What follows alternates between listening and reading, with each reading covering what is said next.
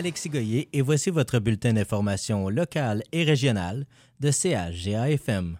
L'inaccessibilité des ministres provinciaux pousse certains élus à effectuer des dons politiques à la coalition Avenir Québec dans le but d'obtenir un entretien.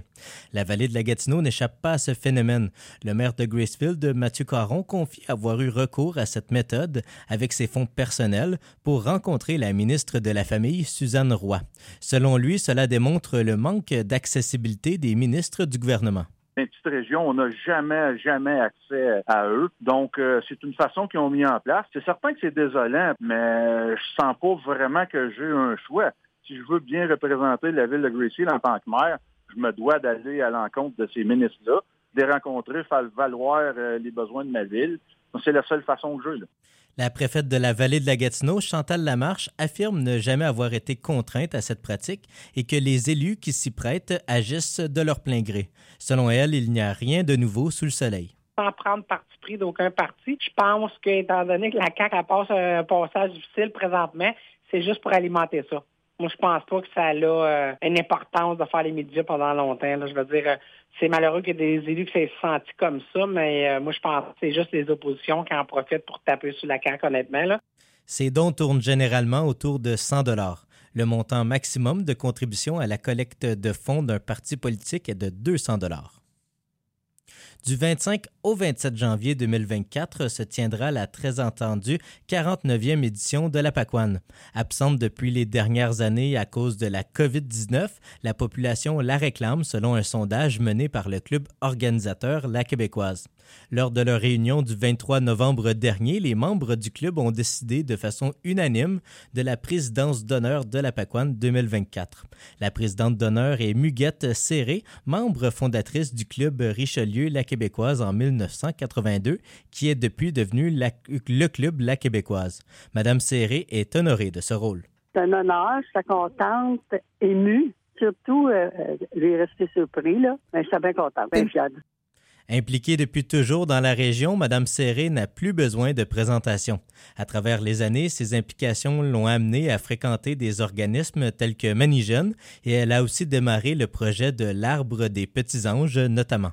La présidente d'honneur de la 49e édition de la nous parle en primeur de quelques activités qui seront de la PACOAN 2024. D'après moi, là, euh, de saucisses, les bines, euh, mascarade, la soirée des fleurs, je ne penserai pas, mais ça va être une autre soirée pareil. Il va y avoir une soirée qui va remplacer. On travaille fort là-dessus. On essaie aussi les hommes forts. On va avoir une bonne brochette d'activités puis des surprises. Les derniers détails sont peaufinés avec soin. Un horaire complet sera bientôt annoncé, selon Madame la présidente d'honneur, Muguette Serré. Mardi après-midi, à la salle Palma Morin de Déléage se tenait une assemblée publique de consultation sur le projet de règlement relatif au logement parental. Lors de l'assemblée, l'information concernant le projet de règlement a été donnée au public.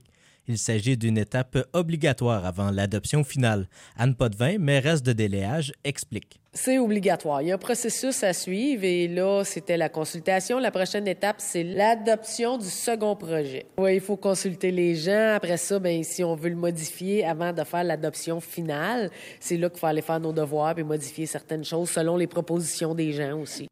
Un seul citoyen était dans la salle pour l'Assemblée. Il s'agit de Daniel Lirette qui attend ce règlement depuis 2016 afin de pouvoir régulariser sa situation, lui qui vit dans un logement parental à Déléage avec sa mère depuis huit ans. À l'époque, on lui avait affirmé que le règlement entrera en vigueur très rapidement et on lui a délivré un permis de construction. Les explications de Daniel Lirette. C'est que c'est pas une nouvelle demande que je fais. C'est que dans le temps, en 2016, on me dit, bah, tu sais, on m'a donné un permis avec les plans déposés puis tout ça. Puis c'était une technicalité qu'on me disait. Un an, un an et demi, on adopte le schéma puis on régularise la situation. Fait qu'à chaque fois, on me dit, mais non, ben vous ferez une nouvelle demande. Euh, c'est parce que la maison est faite. Le conseil de déléage suit les étapes afin de faire adopter le règlement, mais les étapes doivent être respectées. M. Lirette vit d'espoir en attendant l'officialisation de l'article de loi municipale. C'est ce qui conclut votre bulletin d'information locale et régionale de CHGAFM.